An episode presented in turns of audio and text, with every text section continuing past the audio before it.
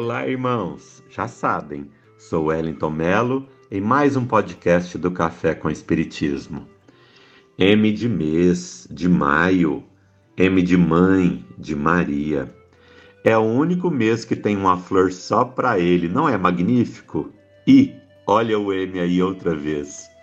Na verdade, todos os meses são belíssimos, mas nos parece que por conta das comemorações de maio, ele se torna diferente, lindo. É parecido com dezembro, em que comemoramos o nascimento de nosso Senhor Jesus Cristo. A terra inteira se sensibiliza. Maio já amanhece com duas belíssimas comemorações: o Dia do Trabalho e o aniversário de nascimento de nosso querido professor Eurípides Barçanufo. E depois vem o Dia das Mães, no segundo domingo. E os Espíritos nos trazem uma belíssima definição de trabalho na questão 675. Toda ocupação útil é trabalho. E foi justamente no dia 1 de maio que Eurípides nascera, antes mesmo de tal dia ser definido como o Dia do Trabalho, uma vez que nasceu em 1880. Mas convenhamos, realmente não teria dia melhor para ele nascer mesmo uma vez que é a representação viva do trabalho e do trabalhador. Aí temos a palavra missionário, que também se inicia com a letra M. Amor a Deus e ao próximo, fidelidade ao Cristo e ao Espiritismo. Trabalhou desde tenra idade quando vendia salgados ou alguma produção do próprio quintal quando segurava animais para as pessoas fazerem suas compras, ou quando se ocupava de ministrar os remédios para sua tia adoecida. Mais tarde, veio a farmácia homeopática que ele fundou aos 17 anos, onde atendia e distribuía medicamentos sem cobrar nada por eles. Eurípides queria muito curar sua mamãe, nossa querida Dona Meca e para isso se desdobrava, pois ela sofria distúrbios nervosos. Quando retorna do Rio de Janeiro, matriculado na Faculdade de Medicina, e percebe que o estado de saúde de sua mamãe se agravara, em virtude de sua ausência por 15 dias, desfez as malas e, apesar de já matriculado, nunca mais falou em distanciar-se dela esqueceu-se de si mesmo em favor da saúde de sua genitora. Ah, meus irmãos, que nobreza de atitude! E ela, a vovó Meca, quando foi conversar com Eurípides Barçanufo em particular, a fim de demovê-lo da ideia de ser espírita, uma vez que toda a família e toda a cidade era católica, volta de lá decidida e resoluta afirmando ao esposo: Mojico, a partir de hoje eu também sou espírita.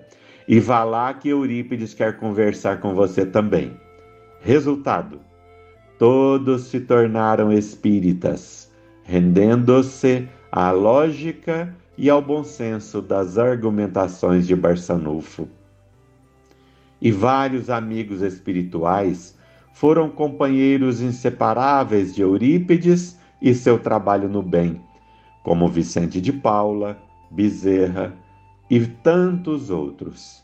Mas tinha também a presença dela, a mãe de Jesus, Maria, serva do Senhor, como se auto-intitulou numa mensagem psicografada por ela, que dizia assim: Não feche as portas da escola apague da tabuleta a denominação Liceu Sacramentano, que é um resquício do orgulho humano. Em substituição, coloque o nome Colégio Allan Kardec.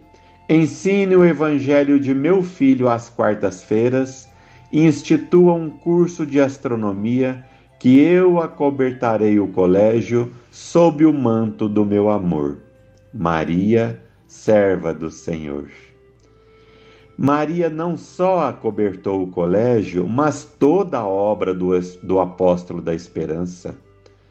e ela prosperou com muito trabalho, confiança, perseverança, amor e fidelidade.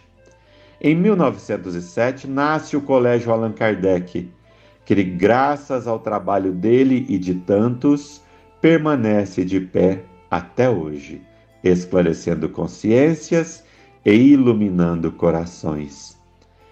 Eurípides desencarna em 1918, acometido pelo vírus da gripe espanhola, mas continua em serviço, conforme nos informa através de carta psicografada por Chico Xavier em 30 de abril de 1950.